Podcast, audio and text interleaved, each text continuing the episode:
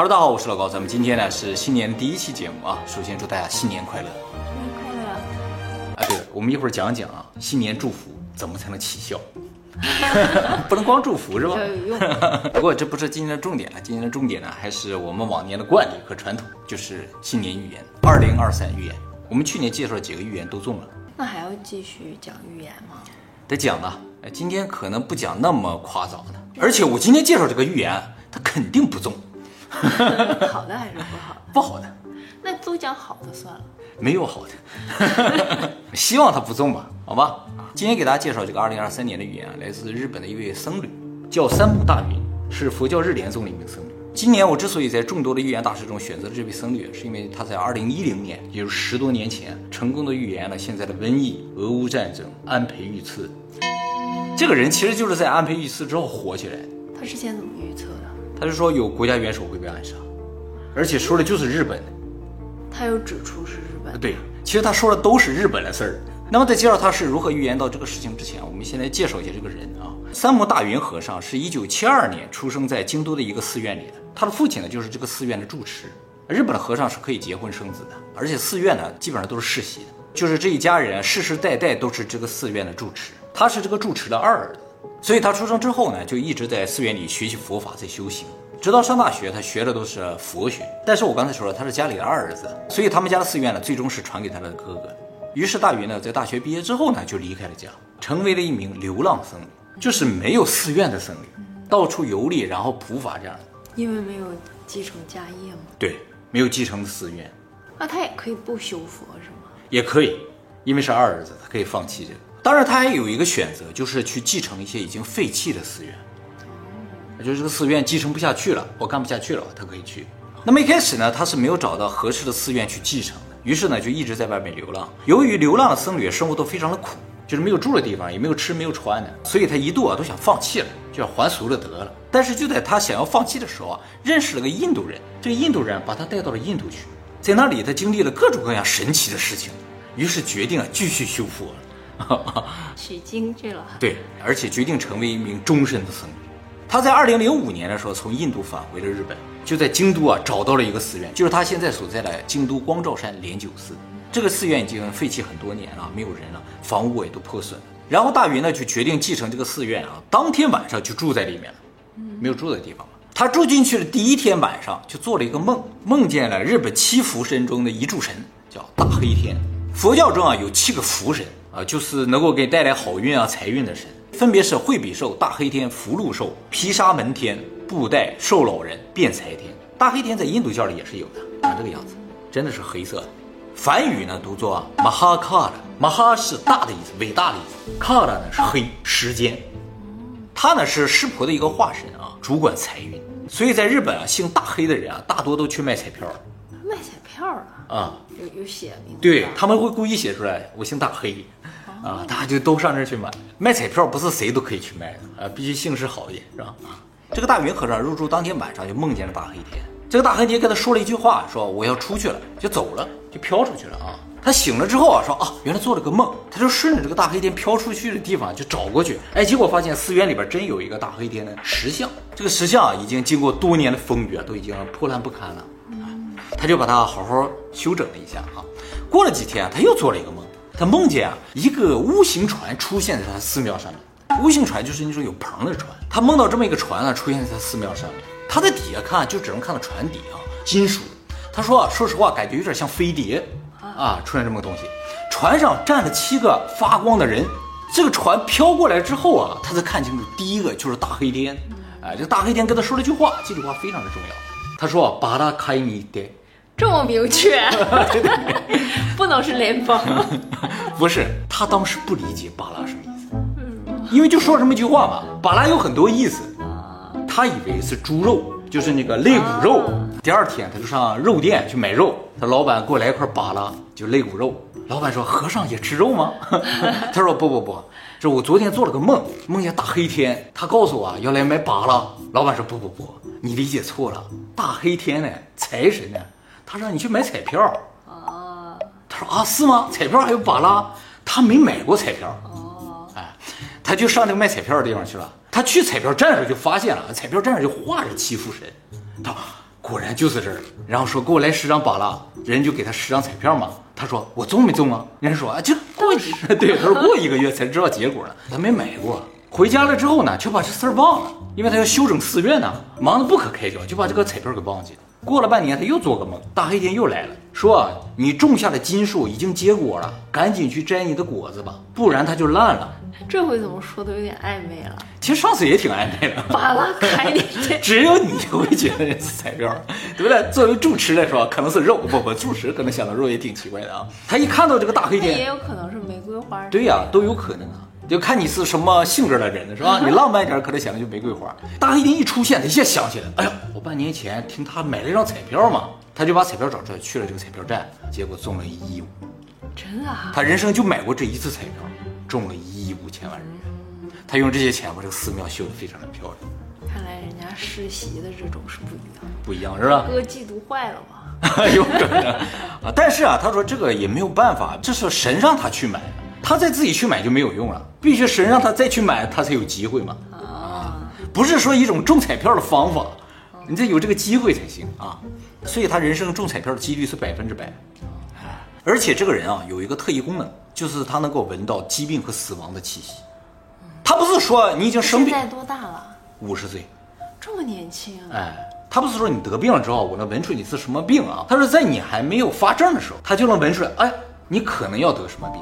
他就说到这个流感啊，有一种独特的味道，就是像铁一样的气味。嗯，哎，只有他能闻到，别人闻不到。他说这个气味越来越重，越来越重之后啊，你就有可能要发症了。当这个铁味儿出现了一股干橙味儿的时候，你基本上三天之后就会发烧。所以他闻到这种干橙味儿，就会跟跟这个人说，你三天后会发烧，他就会发烧。他能闻到疾病的，对。还有就是他能闻到死亡的气息。他说这个人身上如果死了的，对，他说人要死的时候会散发出一种独特的气息。也包括意外，不光是疾病，哇啊，就说明这个人将要死了，他就知道，他可能不会告诉那个人，他也没有说这个是什么气味，但是他能闻到这个气息啊。那怎么证明？呃，不需要证明，他就是自己能闻到，他也不想告诉别人说我能闻到，我能帮你看病，跟这没有关系。他这个能力从小就有，周围人也都知道，所以周围人一直觉得他是有灵力的，但是他知道自己并没有灵力。只是他能够闻到这种独特的气味，他还觉得为什么周围人都闻不到呢？就我能闻到呢？疾病好像真的是有种气味的，嗯，所以现在对，所以新冠是有这个嗅探犬的，可以训练出来，一闻他就知道这个地方有新冠病毒。虽然他从小就能闻到这些气息啊，但是他这个能力啊并不是天生的。他清楚的记得他是如何获得这个能力的。他说小的时候有一天他在睡午觉的时候，突然间鬼压床了，动不了，然后他听到一个声音跟他说：“我想要腿。”然后就感觉到有两只手在扯他的腿。啊！他后来挣扎醒过来之后啊，啊，觉得啊，稍微安心了一点。噩梦，像一个噩梦一样。晚上他去上厕所的时候，看到一只两米长的猫。哎，是猫？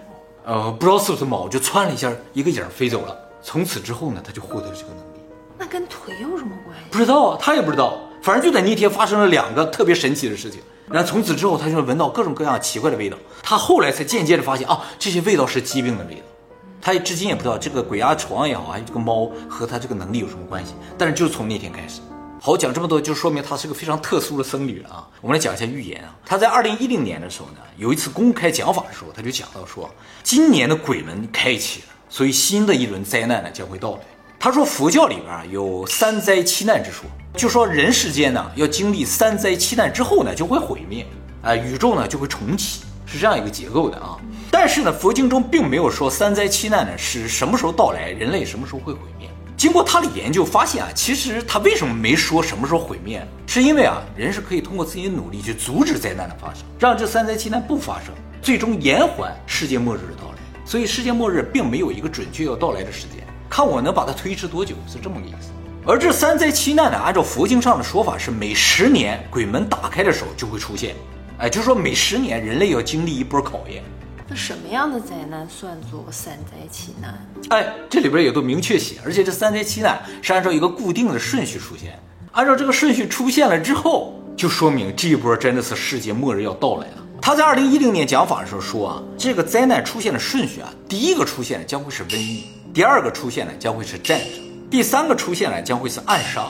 他讲暗杀的时候是这么讲，就是按照佛经上来说，第三个灾难是政局动荡，产生内乱或者暗杀。界政界有关，，对，跟政界有关啊，这是第三个灾难。一定都在一年里出现。不是，就是按顺序出现，是怎么个间隔也不知道，但肯定在十年之内。这几个按顺序出现的话，对，就是世界末日到来的前奏。他在二零一零年讲法的时候，那一轮呢没有按顺序出现，所以就没有事儿。而第四个灾难呢非常难理解，就说星象出现异常。第五个灾难发生日食或月食。也有啊，第六个灾难呢就是狂下雨引发洪水。呃，第七个灾难呢就是在该下雨的时候不下雨，产生干旱。其实这三灾七难有两个是重复的，所以实际上只有八个灾难。我刚才已经介绍七个了，最后一个灾难就是第八个灾难呢，就是饥荒。当这八个灾难全部出现，按这个顺序出现的时候，世界就末日了。比如说，二零二三年如果出现了干旱和饥荒的话，都在一个地方出现啊，还是佛经上没有说在哪里出现。这好像还挺容易集齐的。其实这里边有一些不是那么容易出现，比如日食、月食，它是有固定日子能出现。在这个日食、月食之前，必须出现瘟疫、战争、内乱或者暗杀，然后再出现星宿的异常，这个日食、月食才有意义。啊，不出现这些的话，没有意义。为什么只有那一点写上内乱或者是暗杀？因为这是解读，佛经上就写了五个字，叫自戒叛逆难。你怎么解读的问题？当时他演讲的时候就说了，有可能是内乱啊，或者是国家领导人被暗杀呀，所以他就火了嘛。这是到目前为止啊，是集的最齐的一次，就是二零二零年之后。你发没发现，这所有的灾难当中并没有地震？所以在二零一一年的时候发生大地震的时候，他就觉得啊，这十年没有问题了。哦，就是这个超大的灾难没有出现在佛经之上，所以就不会是这十年。他当时就说了，应该是在二零二零年一次，哎，结果二零二零年就爆发了瘟疫，大家就开始关注这个事情了。结果又爆发了战争，他就就更关注了。后来有国家领导人被暗杀，他直接就火了。接下来就又出现了月食嘛，然后呢就是洪水、干旱和饥荒了。感觉这剩下这三个啊，还是蛮容易出现的，是吧？至少是洪水和干旱是比较容易出现的，关键是饥荒。如果它不设一个期限的话，就肯定会集齐呀、所以佛经里边说了，世界末日是一定会发生。当然，世界末日之后呢，就是宇宙重启，就来一个新的世界了啊。这从古至今没有集齐过吗？据说是没有集齐过。会吗？上一次最接近的时候啊，就是按照他的研究，最接近的是八百年前，曾经非常接近啊。当然，他这个说了接近的是在日本就发生了前几个了，古时候不经常有瘟疫、战争、内乱？不是说有这些就会行，必须是按这个顺序来。这里有个条件特别苛刻是什么？就是在鬼门打开的时候，第一个必须是瘟疫。哦，你不是瘟疫不行，你打开的时候是战争，就啊这就没事儿了。所以符合这个严苛条件的只有二零二零年。不过在佛经上来说的话，就是人类可以通过自己努力去避除一些东西。就像自然灾害的话，你无法避除，但是有一些像战争啊、内乱，你是可以通过自己的努力去避除的嘛。但已经发生了呀。但已经发生了，没有办法了。剩下三个都是自然灾害，大洪水、干旱还有饥荒。饥荒可能通过人力是可以避免，所以这十年是相当危险的十年。就看明年会不会发生世界范围的这种非常严重的干旱和饥荒了。如果接下来风调雨顺没有发生的话，这十年就真挺过去了。再看就是看二零三零年。我们上次有个预言影片叫《我看见了未来》，哦，漫画书的。对，里边讲到二零三零年他看到又发生了一次瘟疫嘛，所以二零三零年这个鬼门一开的时候，第一个也是瘟疫，所以下个十年也相当的危险。但是他看到二零三零年那个瘟疫，就说明什么？说明咱这十年挺过去了，饥荒应该不会发生。所以我说嘛，这一次这个预言不会发生，这个就是今年的二零三零年预言了啊。其实这个大云和尚有一个特点啊，他和一般和尚不一样，他是一个特别讲科学的和尚。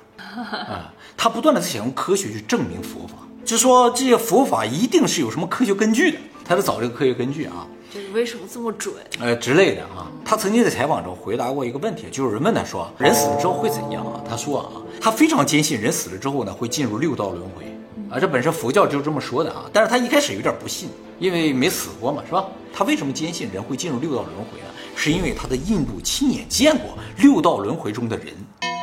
他在印度修行的时候啊，有一天啊，有个牧场主来找他，说希望他去看看他牧场中的一头牛，因为这个牧场主认为他养的这头牛啊，可能前世是个日本人。他怎么发现这个事情呢？就是这个牧场主啊是在学日语，他就每天在这农场干活的时候啊，就在那念叨日语。他突然发现有一头牛对他念叨日语有反应，但他也刚学啊，也不知道说的对不对，标不标准。反正一说日语，这个牛就有反应，就会过来了。当他听说周围寺院有一个日本僧侣来修行啊，马上就去找这个日本僧侣了，说你去给我看看他是不是个日本人啊。印度也信奉轮回嘛啊，所以这个农场主也没觉得有什么奇怪啊。就是这个环境好好啊。对，然后他就去了，去了之后啊，他说是哪一头牛？农场主就说你随便说句日语，他就会过来，然后他就冲着所有的牛喊。哎呦，ございます！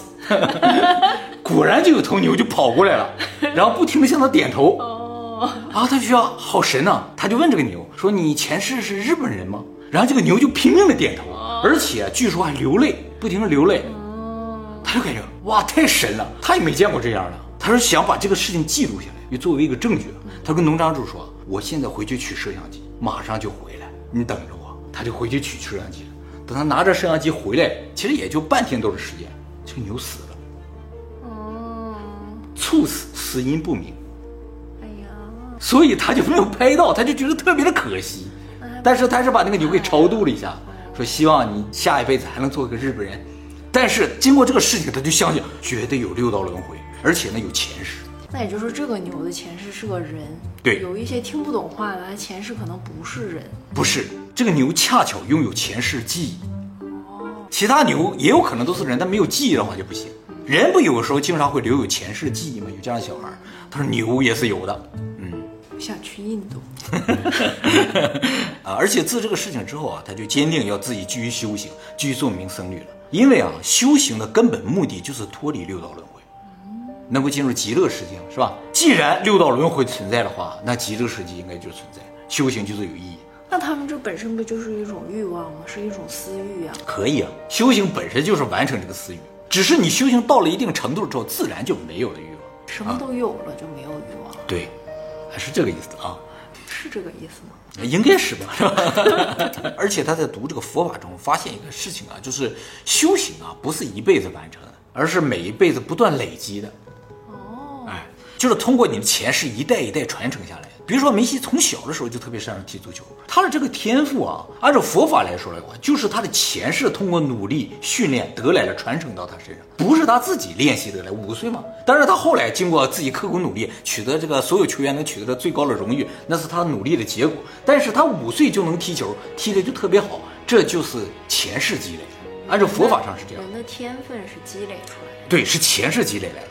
但是从科学的角度来说的话，是遗传，是从父母的基因遗传来的，这就是科学与佛法的区别。其实他俩最根本的区别是什么？佛法认为你的经验积累，每一代每代积累，积累到现在的身上，不断的修炼到你身上，从始至终都是你，前世也是你，现在也是你，只是记忆没有传承。但是科学认为传承的只是 DNA，只是基因。哎，人已经换了，不再是同一个灵魂了。哎，佛法认为是灵魂在传承，而科学认为是基因在传承，这是他们最根本的区别啊。所以，但是差不多，具有本质上的区别，具有本质上区别。因为科学目前并不能证明灵魂的存在，所以它传承的东西只能是基因，不可能是灵魂。而佛教认为躯体可能各式各样没有关系，但是唯有一个传承的东西就是灵魂。而上辈子学到的东西到这一辈子仍然是可以继承的，只是记忆不传承。就是说，你主动去记住的一些事情没有用，你用身体记住的东西是可以传承。啊，所以你现在擅长的事情啊，很多，比如说归于你天赋的事情，都是你上一辈子努力的结果呀。那如果没有天赋的人呢？不存在没有天赋的人啊，还没有发掘到而已。或者这辈子接触不到那个行业。对，也有可能是哪一种，就是上一辈子特别短暂的人。有一些小孩子一出生可能就没了，他上辈子就没有积累，是吧？上上辈子可能没有积累。但是从佛教上来说啊，这个小孩子可能一出生就没了，他也不是说没有积累什么东西，而是他在短暂的人生中已经积累完了，已经完成他的使命了。不管生命的长短，其实干的活都是一个，就是过完了这一生，一样，没有区别。而且他说啊，佛经中已经说了，说佛也好，鬼也好，天堂也好，地狱也好，活着的人也好，死的人也好，其实都生活在同一个世界里。就是所谓的天堂和地狱，并不是在离我们很远的地方，比如说天堂在上面，地狱在下面，没有，都在这我们这一个水平的世界里边，只是我们互相看不到，平行宇宙。所以呢，有的时候这个平行时空之间一旦产生交错，两个世界的人呢，就可能发生一些沟通。他认为啊，他能见到大黑天，就是因为梦境啊，就是一个平行宇宙交流的这么一个空间。通过梦境，我们是可以看到另一个世界的一些景象。当然，另一个世界的人也可以通过梦境进入到我们这个世界。而且，既然死人活人都在同一个世界的话，通过梦境也是可以看到死去的人。所以，你如果思念已经逝去的人，我可以做梦，他可以托梦给你，你们在梦里就可以相见。那另一个时空里的人，嗯，可以主宰我这里发生的事吗？比如说大黑天告诉你买彩票，可以传递信息，他为什么知道？平行时空呗，有些事情是一样的，那我到那个时空也可以给他一些信息，是吗？其实也是可以的啊。你可以尝试给他一些信息，我们这个世界的信息。我给大黑天一些信息，对，我怎么那么不自量力啊？啊，你给他一些他不知道的信息呗，是不是？啊，好，那么回到一个我们开头提到的问题，就是关于诅咒和祝福的问题啊。他有非常深入的研究诅咒是怎么回事啊。大家知道啊，诅咒别人有的时候会被反噬，什么情况下会被反噬？而且诅咒啊，有的时候有用，有的时候没用。什么情况会有用？其实啊，他说这是一回事儿，就是当诅咒成功的时候，他就不会反噬；当诅咒失败的时候，就会反噬。那要是能成功的话，岂不是太完美了？啊，对啊，你既不会反噬，还能达到你的目的，是吧？好，那么一个核心问题就是怎么才能诅咒成功？其实诅咒能不能成功，不取决于下诅咒的人，而取决于被诅咒的人。如果这个被诅咒的人接受了这个诅咒，那么诅咒就会起作用；如果他不接受的话，就会反弹回去，反噬下诅咒的人。哦，就是人家说你不要生气，对，就是如果别人骂你啊，或者诅咒你啊，如果打心底里开始介意这个事情了，你就收到了这个诅咒。哦，他就爽了，你就完了。如果你无视了，或者你压根儿就不接受，他就被反噬。懂了吗？所以别人骂你啊，你只要不接受，骂的就是他。哎，就这个意思，你知道？哎，所以诅咒是否能够成功，完全取决于被诅咒的人的心理有多强大。你心里如果足够强大的话，就全都反弹回去了。谁诅咒你，谁倒霉，就这个感觉。这也可以解释很多人的一个疑问啊，就是怎么有那么多的坏人啊，没有良心的人，他们不受到惩罚，不受到天报之类的啊？因为这些坏人啊，他没心没肺啊，内心足够强大，所以不会受到诅咒嘛。脸皮厚是的啊，反倒是一些善良的人、老实人啊，特别容易受到诅咒的影响。啊，哎，当真了。对你一说他，他可能就受到伤害了，接下来人生就很惨了。哎，特别是善良的人，不要尝试去诅咒那些没心没肺的人。善良的人不会去诅咒别人吧？应该是，但是你有时候会觉得他太可恨了，你要诅咒他的时候，很有可能就会反弹回来，反噬自己。这就是诅咒的基本逻辑了。对那种没心没肺的人，就一点招都没有。其实没什么办法，他就像有一个天生的防护罩一样。其实只要利用好这个原理啊，这是一个非常强大的武器。当有人骂你的时候，你一个眼神就把他弹回去了，是吧？对什么样的眼神才能弹回去？就是不接受的眼神，蔑视、无视的眼神。那要是他打我怎么办呀？打这个啊，跟诅咒还是不一样的，该跑还是要跑的。当然存在一些特别德高望重的高僧啊，会打开心扉，吸收别人的诅咒，你懂我的意思吗？哦，哎，他们是故意的去接受这些东西，让这些东西不伤害到别人。就因为有些诅咒是不，是来诅咒他的呀？不不，有些诅咒是漫无目的的诅咒，哦，就是说范围攻击 之类的，范围攻击，诅咒一类人或者什么的，这些得道高僧的作用体体现出来，他们就给他吸收这些诅咒，全都反射在他们身上，但是这对他们来说是个修行，让他们能够去往极乐世界。那我们普通人就是反弹回去。没错，尽可能的弹回去。那么和诅咒相同逻辑呢，就是祝福。哦，啊，其实诅咒也好，祝福也好，都是咒。哦，啊，只是一个好的咒，一个坏的咒。我以前讲过嘛。你如果诚心接受别人的祝福，这个祝福就会起作用。哎，如果你不诚心接受，觉得他只是表面上说了一句的话，这个祝福就不起什么作用。就算他不是发自内心的，如果不接受的话，就不起作用，就会弹回去。当然，最好的一个结果就是全世界人都能敞开心扉，互相祝福，是吧？哎，这样的话我们就会越来越好。最后我再说一下，在诅咒这个事情还有个技巧，就是诅咒这个东西啊，包括祝福了啊，都只对灵体有效。就是你诅咒一个石头没有用，它接收不到啊，只有灵体能够接受到诅咒或者祝福。这就和人不接受是一个道理，不接受就把自己变成个石头一样嘛，你诅咒就没有用了。怪不得我们刚开始养狗的时候，长泽说不能批评它，只能夸奖它，因为它没心没肺啊。哦，对对对的话，你只会就反弹回来了，是吧？对，没错啊。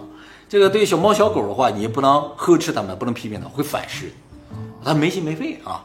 但是有些小狗它接受到了，也会受到打击啊，啊，这对它也不好了啊。哎，它是灵体了啊。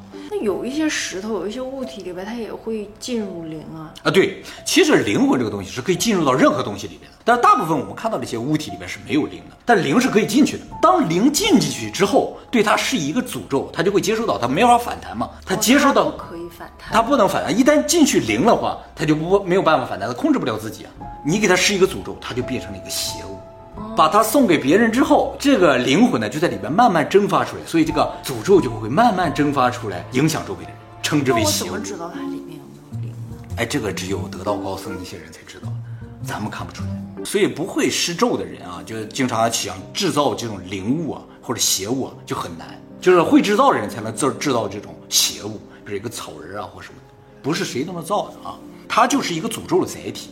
反正造出这个邪物之后，就送给你想诅咒的人，他这个邪物呢就在周围慢慢散发，最后影响到这个人，对这个人形成打击。而且用邪物最好的好处是什么？就是不会反弹到你了。